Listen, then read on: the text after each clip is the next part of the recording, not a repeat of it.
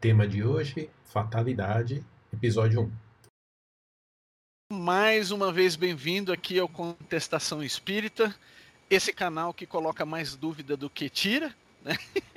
né? Mas é o nosso propósito aqui, colocar essa pulguinha atrás da orelha, e hoje nós vamos entrar com um tema chamado fatalidade. Rapidamente isso surgiu de um documentário, a ideia surgiu de um documentário que a gente acabou vendo aqui alguns dias atrás, que estava falando sobre Ayrton Senna, né, que dia 1 de maio é aniversário da morte dele, né? E aí nós começamos a suscitar alguns temas aqui, algumas discussões, e essa discussão é o que você vai ver daqui a pouquinho.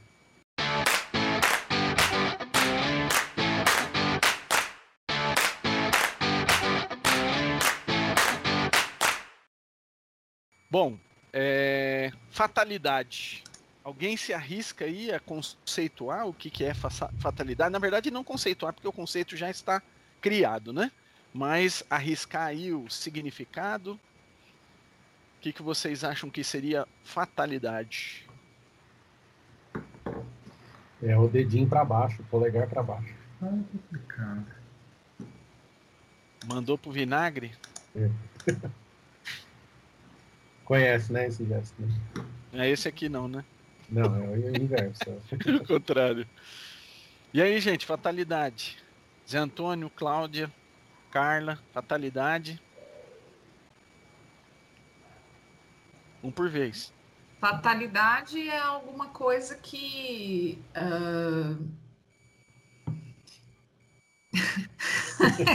é isso aqui. Alguma, coisa...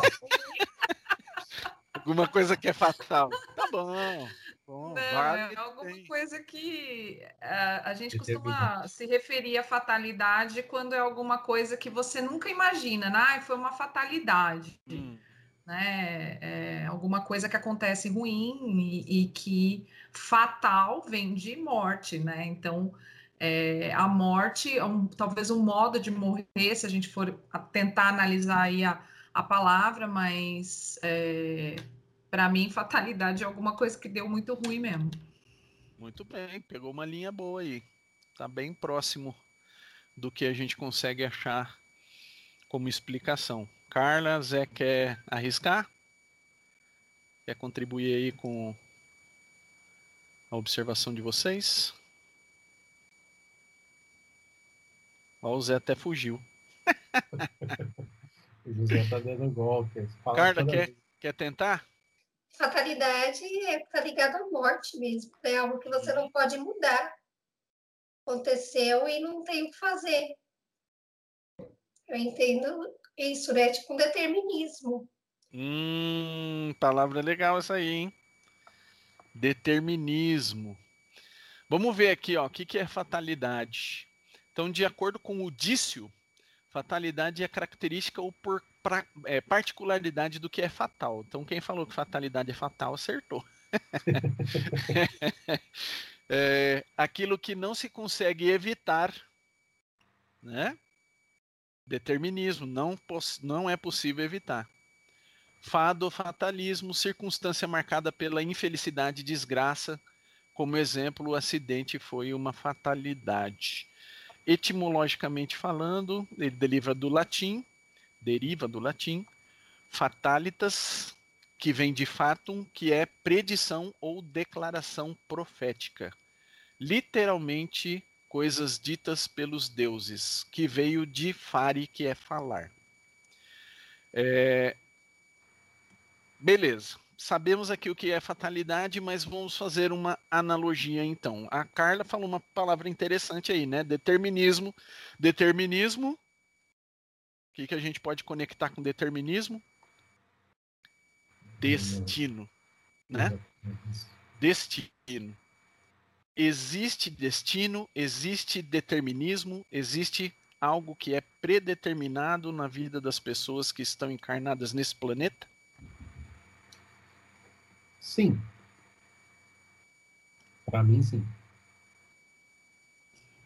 Para mim não existe destino. Existe, existe coisas combinadas, planejadas, mas não necessariamente é, isso vai acontecer, vai depender do seu livre-arbítrio. Certo. Carla? Eu acredito que existe sim determinismo. Né? Existe. É porque assim, a gente sabe, o livre-arbítrio existe, mas até certo ponto. Então, assim, a fatalidade ligada ao determinismo são coisas que a gente não pode mudar. Igual uhum. a morte e a evolução, são as únicas fatalidades que existem no mundo. Né? Então, é uma coisa que a gente, querendo ou não, a gente vai morrer. E querendo ou não, a gente vai evoluir. Então, são as únicas fatalidades que existem: a morte e a evolução. E aí, como a Cláudia falou, né, existem algumas coisas que são planejadas, né? Então, destino mesmo, eu acredito, não, que o destino a gente pode modificar. Muito bem. Bem dito, né? É, de acordo com o nosso famoso Livro dos Espíritos, a única coisa que nós poderíamos chamar de fatalidade é a morte, porque é algo certo, né? De resto, existem várias condições que vão fazer com que a gente é, siga determinado caminho ou sofra determinada penalidade, mas no sentido próprio da palavra, isso não é uma fatalidade, não é determinado desta maneira, né? A gente não determina exatamente o, os eventos da nossa vida, a gente planeja um curso. E dentro desse curso, nós temos todo o livre-arbítrio para manusear, né? Para manobrar. Vou para um lado ou vou para o outro, né? Muito bem. Então, se a morte é uma, a única fatalidade que a gente poderia aceitar, de acordo com o termo, existe um momento certo que nós vamos morrer? Sim. Eu acho que a gente vem com uma espécie de bateria aí, sabe? Tipo um celular assim carregado de lítio? E aí você, é, a gente vem com determinada carga, né? É, essa carga, dependendo do, que, do uso que você faz do aparelho, ela vai acabar mais rápido ou ela vai acabar, é, ela vai demorar um pouco mais para acabar. Você vai ter, né? Nunca vai passar daquilo, mas é, você vai ter aí uma, é, uma, um ganho né? No, se você colocar lá no modo bateria econômica, né? Aí você consegue ter aí uma, uma sobrevida dependendo daquilo que você, do uso que você está fazendo. Eu acho que essa é uma analogia interessante, né? Da gente pensar que é, a gente vem com alguma coisa já, né? A gente tem um corpo físico, então já que esse corpo físico ele tem um prazo de validade, mas você é, dependendo da, da, sua utilização deste corpo físico, você consegue é, ficar, não é ficar mais, mas conseguir ficar no tempo e aí toda tudo certinho, ou você antecipa, né, gasta bateria num vídeo totalmente inadequado lá e, e acaba não conseguindo ter bateria para fazer as outras coisas. Muito bem, Carla. É isso que a Cláudia falou, ela especificou bem. A gente vem com uma carga, essa carga se chama fluido vital, e, que é o que, anima, a, que nos anima, né? E ela tem um tempo. Então, eu fui um suicida, por exemplo, abusei do corpo físico, aí essa carga vem menor, que é por algumas questões, né, que o espírito precisa aprender. E dependendo das, do que eu preciso passar da, por essa vida, pelas provas, provações, ela vem uma carga maior. Por isso que existem pessoas que desencarnam crianças, jovens, muito velhinhos, né? Mas é raro, raro a gente ter completista por causa dos nossos abusos. Eu acho que você vai falar sobre isso, né? Mais ou menos. Eu, Eu vou uma posso... linha um pouquinho diferente, claro. Manda lá. É, apesar de, na definição, o que é fatal é, é aquilo que é definitivo, né? Que é a morte. Eu acho que no decorrer da nossa vida, algum evento, e sem classificar importância, ele é fatal para o tipo de vida que você vai construir. Então, pessoa, tem gente, por exemplo, que é muito devotada à família, tem gente que é muito devotada à religião, tem gente que é muito devotada a um amor, tem gente que é muito devotada ao trabalho. E, para variar, tudo que é desequilibrado acaba é, por fazer mal, né? Uhum. E aí, acho que tem algumas pessoas têm a sorte de ter, ou de descobrir, ou de se dar conta é, um acontecimento fatal. Como, por exemplo, a pandemia pode ser um, um exemplo de algo fatal. Na vida daquela pessoa, faz ela reavaliar. Um câncer, por exemplo, você vive, vive vendo gente que tem câncer ou que descobriu ter um câncer, que a primeira coisa que ela fala, fala assim, ah, muda a sua perspectiva de vida. Né? Tem gente que é com o filho, quando tem filho, fala assim, ah, depois que eu tive filho, mudou meu jeito de ver a vida e tal. Então, eu acho que alguns acontecimentos, e não só a morte, são tão importantes na vida daquela pessoa, ou no jeito dela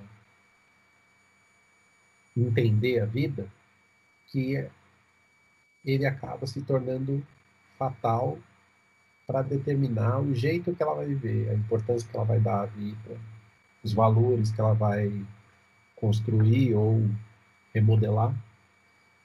Por esse aspecto, acho que o que é fatalidade nem sempre precisa ser só a morte. Às vezes é um, um despertar. Legal, o ponto que você pegou aí, Sidney, se a gente pegar, falar um pouquinho de estatística, a gente estava falando aí antes de começar de Seis Sigma, né?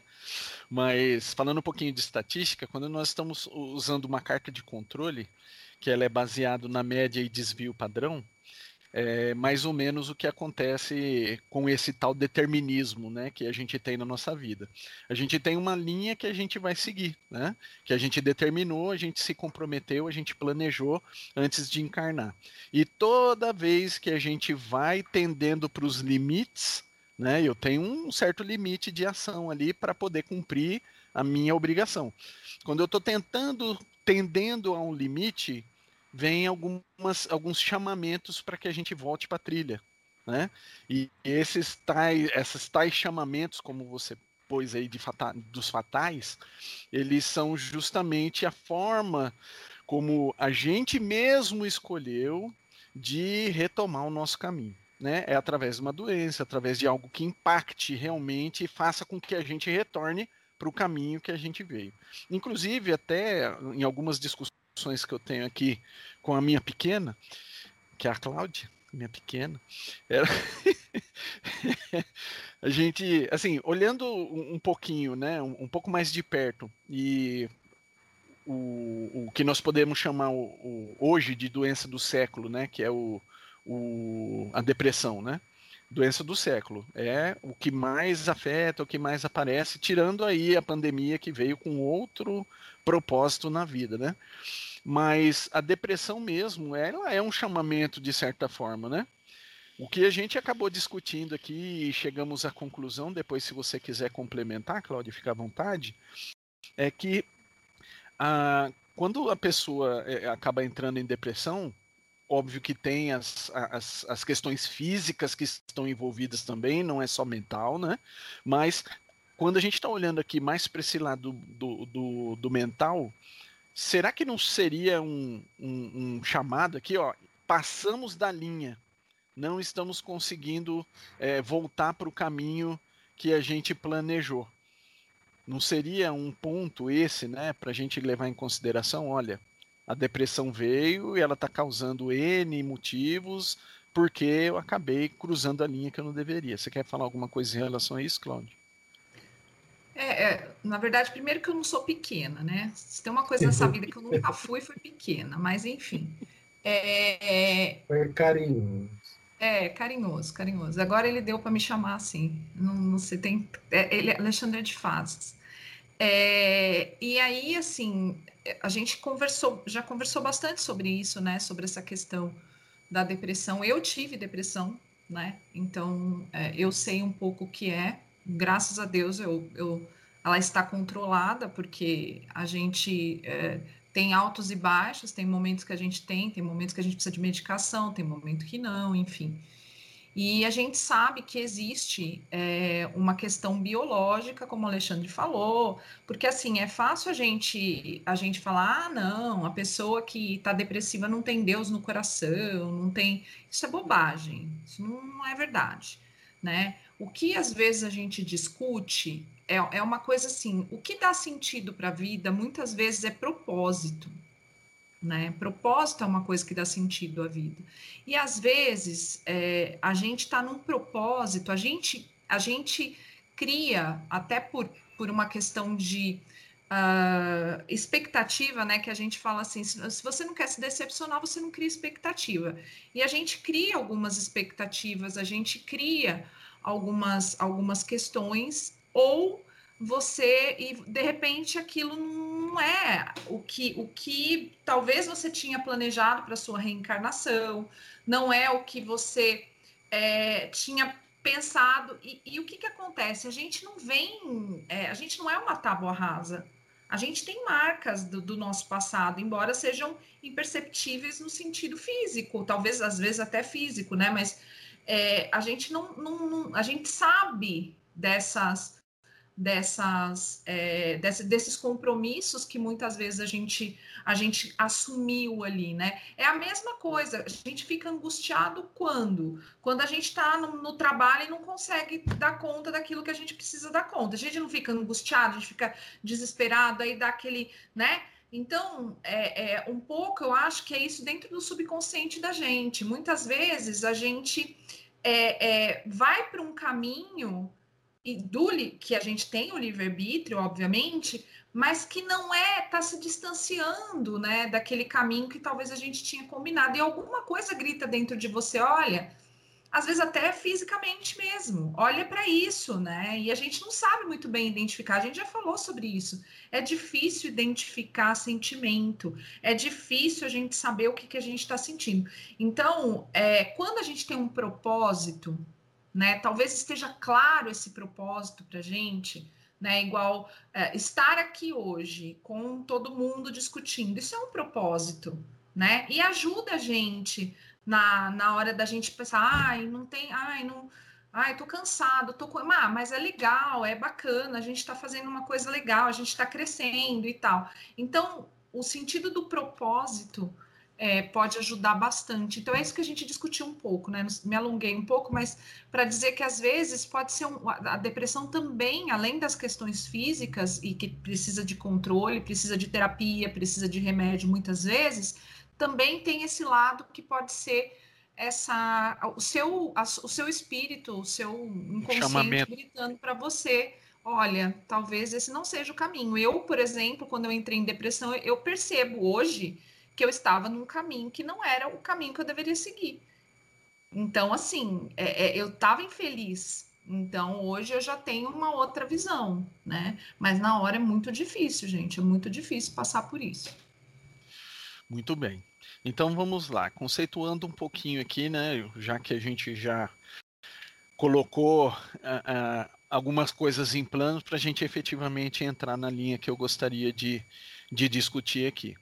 Então, fatalidade é, é aquele momento, né, único que, de acordo com o conceito, que é a morte. Né? Isso é fatal. Isso, a fatalidade está ali. Vai acontecer. Não sei quando. Todo mundo vai passar por isso.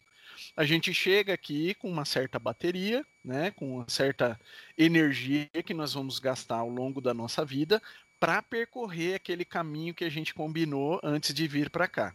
Só que, de acordo com os abusos que nós cometemos durante a nossa vida, a gente vai consumindo essa energia em coisas que a gente não deveria.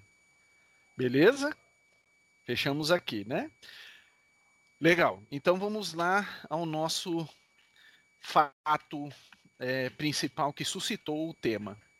No dia 1 de maio, agora, farão se eu não me engano, 37 anos que o, o que Ayrton Senna morreu. 27, né? 27 anos que Ayrton Senna morreu.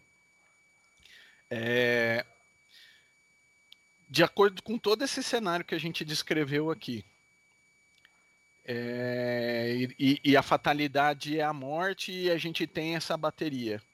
Como que a gente poderia olhar não só pela questão do, do próprio Ayrton Senna, né, que morreu num acidente, mas das pessoas que praticam esportes radicais, por exemplo? Como que a gente poderia analisar do ponto de vista espírita um desencarne decorrente de um esporte radical, de algo que envolva riscos. Aí risco de morte, né?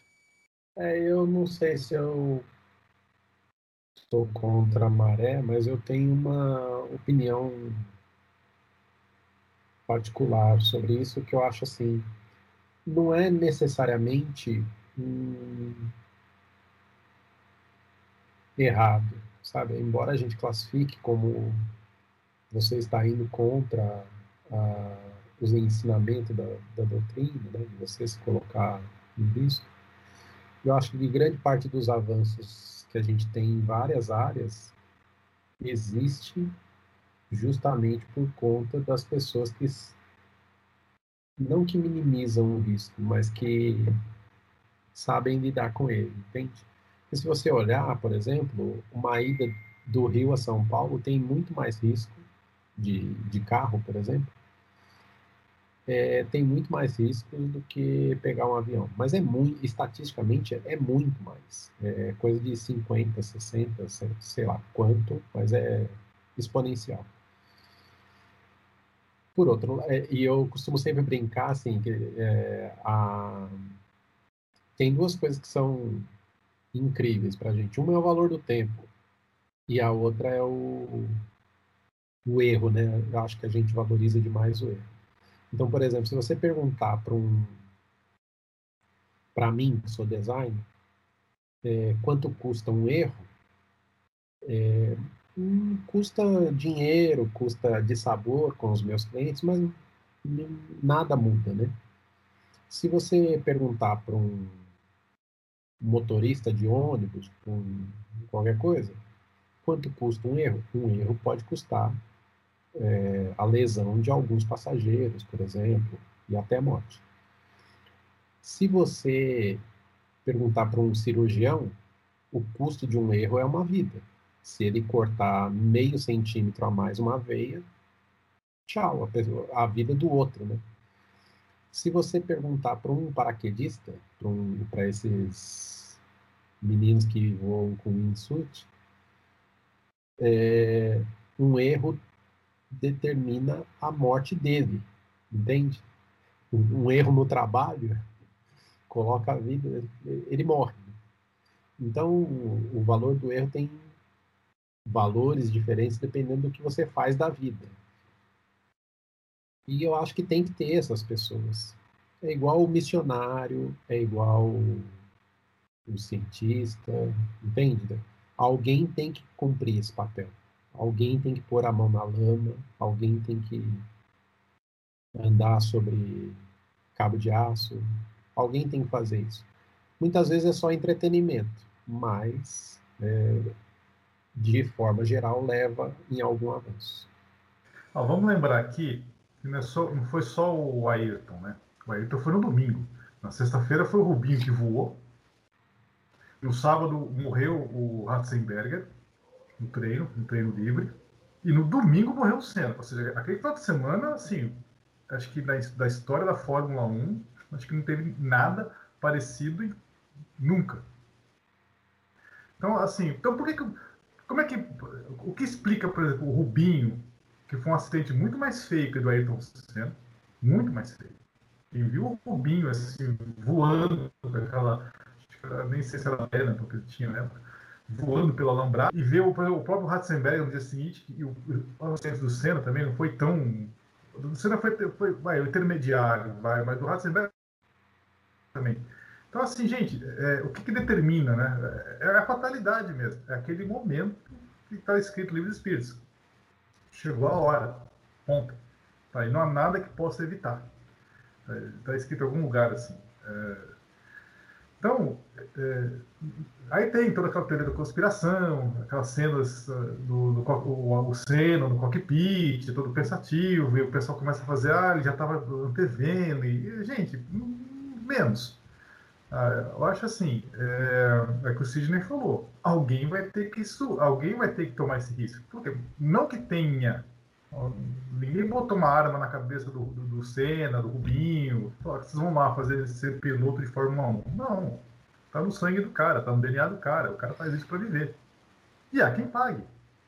E há quem curta. Do mesmo modo que, teve, é, é, trazendo assim, mutatis mutantes, jogando a coisa pro passado, é, é, o pessoal vai em Roma e pro Coliseu ver gladiador. E o cara tinha a, mes a mesma adrenalina. Imagina que a mesma adrenalina que o Rubinho tem, o Senna tinha, qualquer outro piloto tenha, hoje, o gladiador tinha, de chegar ali, né? Não sei se vocês já tiveram o privilégio de ir lá no Coliseu. Uma vez eu visitei, lá, entrei lá. Meu, é, é um estádio. Cara, eu fico, assim, eu já tive a oportunidade de jogar no Morumbi. Né? Se vocês sabem que eu quase fui jogador. Meu, é uma adrenalina. Você subir ali, você vê aquele anel cheio de gente, todo mundo gritando. Cara, aquilo dá arrepio. Então, o cara tá ali na, um, atrás do piloto, do cockpit, tá ali atrás do volante, ele sabe que tem milhões de pessoas naquele momento assistindo. E deve dar um barato legal. Deve dar alguma coisa, assim, alguma descarga de, não sei,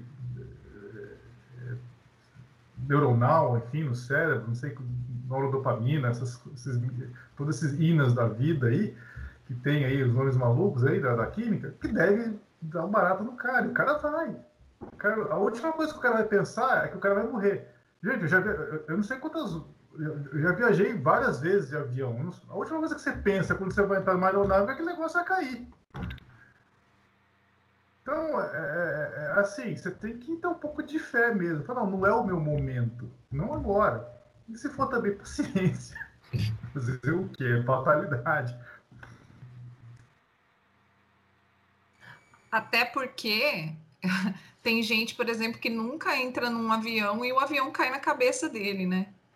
Como aconteceu já, né? A gente viu naquele, acho que foi no acidente no, em Jabaquara ali, que é, que quando o avião, a pessoa, uma das pessoas que morreu, né, num, num acidente que o, que o, avião caiu ali, sei lá, em qual lugar, era uma pessoa que morria de medo, que não andava de avião, porque ela tinha medo que o avião caísse. Né? Então aí funcionária a, da companhia aérea que trabalhava no galpão de expedição apenas. Então e teve também o caso de, agora recentemente, acho que tem uns dois anos, um helicóptero que caiu em Ubatuba também em cima de uma pessoa e a pessoa também era justamente uma pessoa que que tinha algum medo assim, né? É, é, eu, eu, eu fica, quando eu assisti o documentário né, do, do Senna, eu fiquei pensando assim, né? Que, que e, e é, é, é, não tem como a gente dizer se, se o si na história, né? O si é uma coisa inexistente em história. É, mas a gente não pode negar que foram dados muitos avisos. um sofreu um acidente feio, o outro. Então, assim, não é nem o fato do, do acidente do Senna, mas é, é, aquela corrida poderia ter sido é, cancelada se você fosse pensar do ponto de vista da segurança, inclusive era uma das questões que o, que o Senna estava falando o tempo inteiro, né? Então, ele foi, ele correu, mas ele não deixou, ele deixou claro que estava perigoso, que existia um problema, enfim talvez, e aí existe um propósito, que é justamente depois disso, como o Zé falou, as pessoas, eles tiveram que rever todas as questões, né? Então, é, às vezes acontece exatamente isso, né? De é, que, que se fosse de repente o Rubinho, que na época não tinha, não era um cena da vida, né? E eu tô falando se, eu, não, eu sei que não existe se, tudo aconteceu exatamente da forma como deveria, mas assim, é, não teria a mesma força que, que teve a, a representatividade do Senna, né? Até para o povo brasileiro naquela época, o quanto aquilo foi é, foi uma foi doloroso, foi uma questão assim de toda toda aquela comunidade, né, de todo o Brasil ter se a gente lembra bem, era bem da nossa época, né? A gente lembra exatamente o dia que aconteceu, enfim, porque acho que independente de você gostar ou não, todo mundo tinha uma simpatia, uma questão assim, admirava de alguma forma, né? Então eu fico pensando nisso, né, que que a, a, justamente assim existiam, assim como a gente fala da, da questão do, da crucificação de Jesus, né? Poderia, poderia, mas aconteceu da forma como deveria ter acontecido, né? Mas é, são questões que a gente fica pensando, né? Na, que, que foram pontuadas e que de repente talvez uma boa vontade ali poderia ter evitado daquela forma, mas a gente sabe que existe um propósito por trás disso. Então é difícil dizer, né? Mas é, é interessante discutir isso. Só fazer uma parte aqui, questão do negócio de avião. Por exemplo, vamos pensar no acidente da, da Chapecoense. No mesmo avião teve gente que morreu, teve gente que sobreviveu e voltou a jogar. É, no, no, caso da Chapecoense é muita irresponsabilidade, né? Eu acho que tem de, do, de quem locou o avião. É, eu acho que tem duas coisas, sabe? Por exemplo, eu considero o Senna genial. Assim. Genial justamente por ser simples. Não tem a ver com o final de semana do acidente, mas acho que um, meses antes houve um acidente durante uma corrida e ele, não sei se vocês sabem, mas o combustível de automobilismo é diferente da gasolina, ele não tem cor.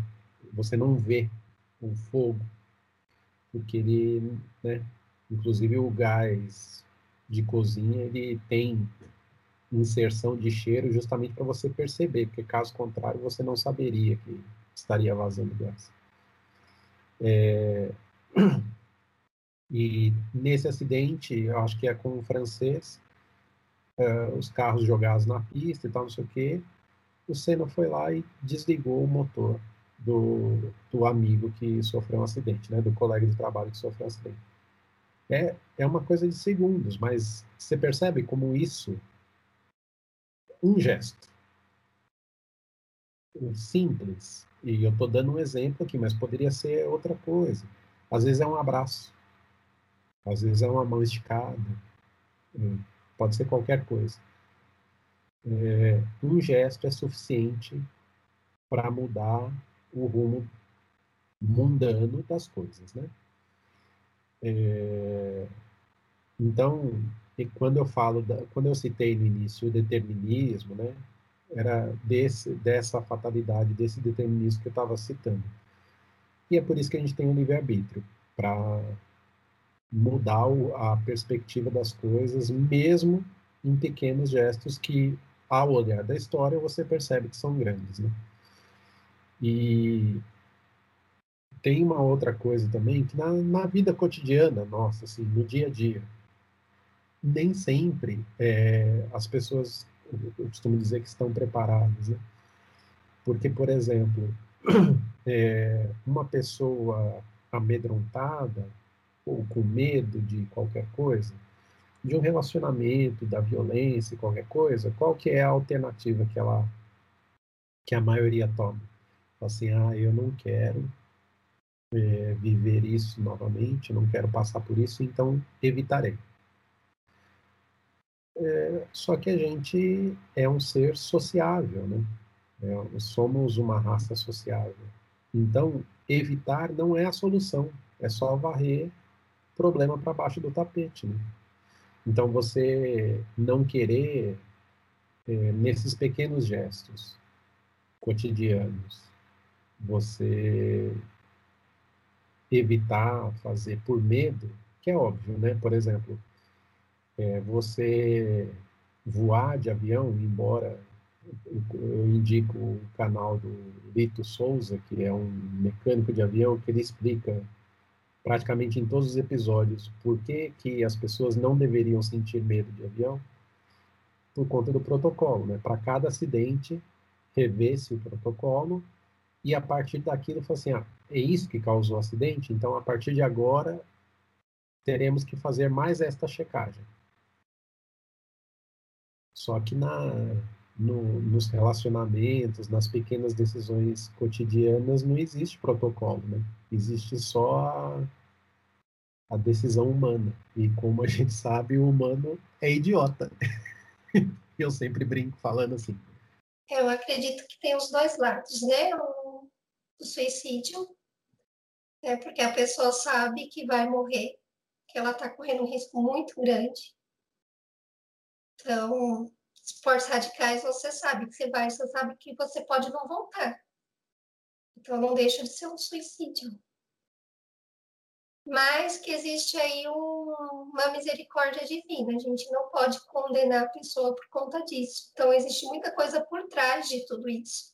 O que, que ela quer vencer, né? Como você falou, o que, que, o que, que compensa para ela estar vivendo aquilo? Porque se a gente for observar, é, na época do cristianismo, né, tinha é, o pessoal que, os cristãos que iam, que se reuniam, né, para falar de Jesus, eles também corriam risco. Não é? Então, assim, é muito difícil a gente falar é, não é. Então, mas assim, o que, que movimenta tudo isso? Então, eu penso assim, o esporte radical, o que, que movimenta a pessoa a fazer aquilo? Né? Então, se ela está querendo fugir do mundo, se ela não se relaciona, se ela é, se é uma fuga psicológica, né? Ou se é só para se exibir. Então, eu acho que tudo isso é muito pesado na, na espiritualidade, é visto, né? E no próprio livro do Espírito, dos Espíritos tem uma parte lá que fala que a gente sabe mais ou menos o tipo de morte que a gente vai ter, dependendo de como a gente vai conduzir a vida, né? E, e, e como que é, é, não é como a gente vai conduzir, o que a gente escolheu para viver. Isso quando o espírito tem é, consciência, quando ele pode, né? Porque tem alguns tipos de espíritos que não não tem nem livre-arbítrio, eles não podem nem ter livre-arbítrio. Porque a gente sabe que se tiver, eles vão se comprometer muito mais.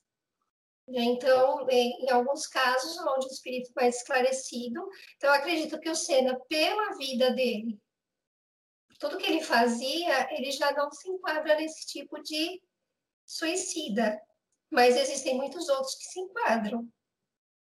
E trazendo para a parte de esporte hoje em dia, a gente vê que o atleta, ele, ele termina a carreira dele novo, e cheio de problemas no físico.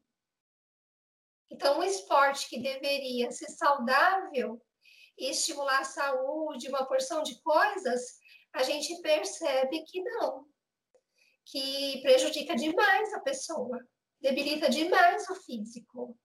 Eu tenho uma tia que ela é atleta, ela foi tricampeã brasileira de ginástica olímpica. Ela só não seguiu é, mais porque por falta de patrocínio.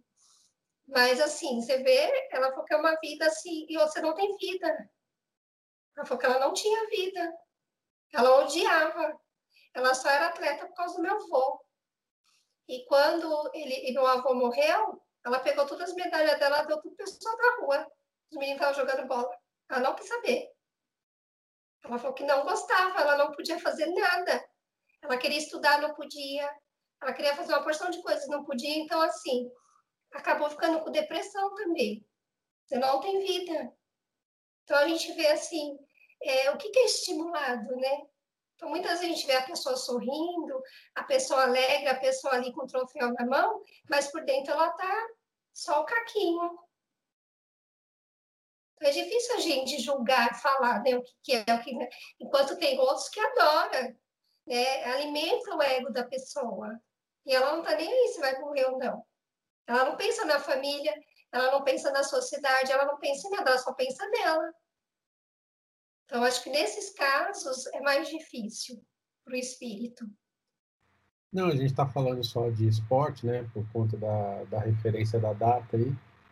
Mas eh, se você olhar, por exemplo, pensa, cara, que irresponsabilidade humana você se candidatar a ser policial hoje em dia no Brasil. Que a taxa de mortalidade por 100 mil habitantes é maior que algumas guerras que existem no mundo. Imagine aqueles caras que instalam torres de transmissão de energia, que trabalham com não sei quantos mil volts é, circulando pelo corpo.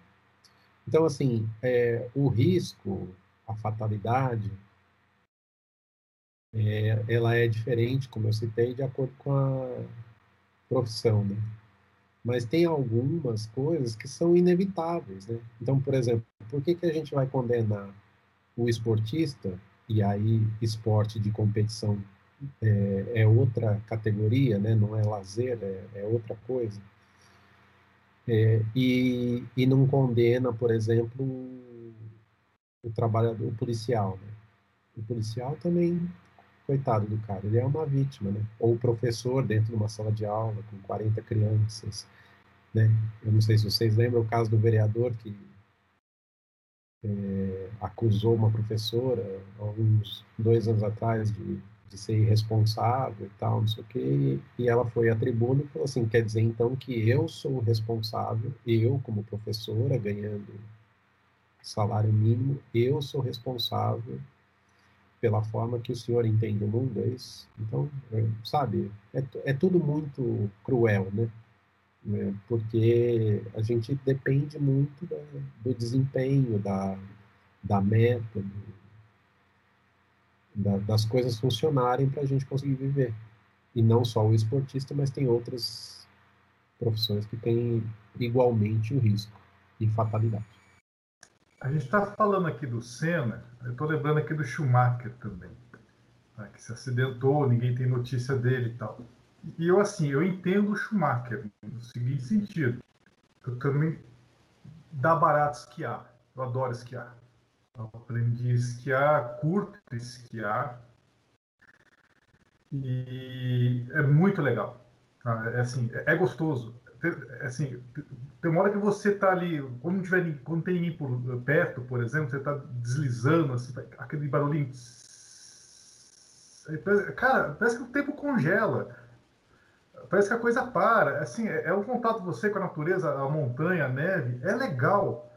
E assim, porque eu estou lembrando do Schumacher. Teve, teve uma vez que eu fui, que eu, assim, eu, eu embalei. Eu peguei uma você, você, começa, você vai pegando as manhas, você vai querendo ir mais rápido, cada vez mais rápido, fazendo coisas mais audaciosas, porque é, é legal, dá o barato mesmo. E tem uma hora que eu, eu errei uma curva. Eu errei uma curva, aí eu, eu, só tive tempo de escolher onde eu vou me jogar. Eu, tive só essa, naquela fração de segundo onde eu vou me enfiar. E eu, eu vi um, uma, um montinho de neve, assim, é ali que eu vou. E fui de cabeça, literalmente poderia ser uma pedra. Não sei se isso aconteceu com o Schumacher, por exemplo, mas se, se é uma pedra que está ali, era, era, é, é, era, o mesmo, era o mesmo fim. Tudo bem que não era, graças a Deus não era.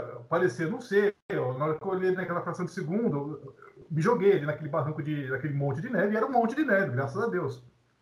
Que eu assim, que eu entrei de tão, tal maneira que quando eu abri o olho, eu não sabia para qual lado que eu tinha que sair. Tão, foi tão assim, absurdo o negócio que eu fui de cabeça. Então, eu, eu saí assim que tinha neve no, no, meu ouvido e tudo mais. Então, eu entendo esses caras, sabe? É, de repente, você não precisa ser profissional, mas é, é, uma situação de risco. Eu sabia que é uma situação de, eu sei que é uma situação de risco, mas se eu puder, assim, você chega e fala, vamos ali em tal lugar esquiar, na hora eu largo o que eu estou fazendo aqui, vamos embora que é legal e é arriscado. Muito bem. É, tiveram alguns comentários interessantes aí que foram colocados. Só para a gente saber qual foi. Foi Aspen, foi Colorado, foi Bariloche, só para a gente saber, porque hoje está. Foi na Suíça, todos, né, todos os continentes. Suíça. Foi, foi, foi, na, foi nos Alpes. Falei? Ó. É, mano. Tríplice fronteira.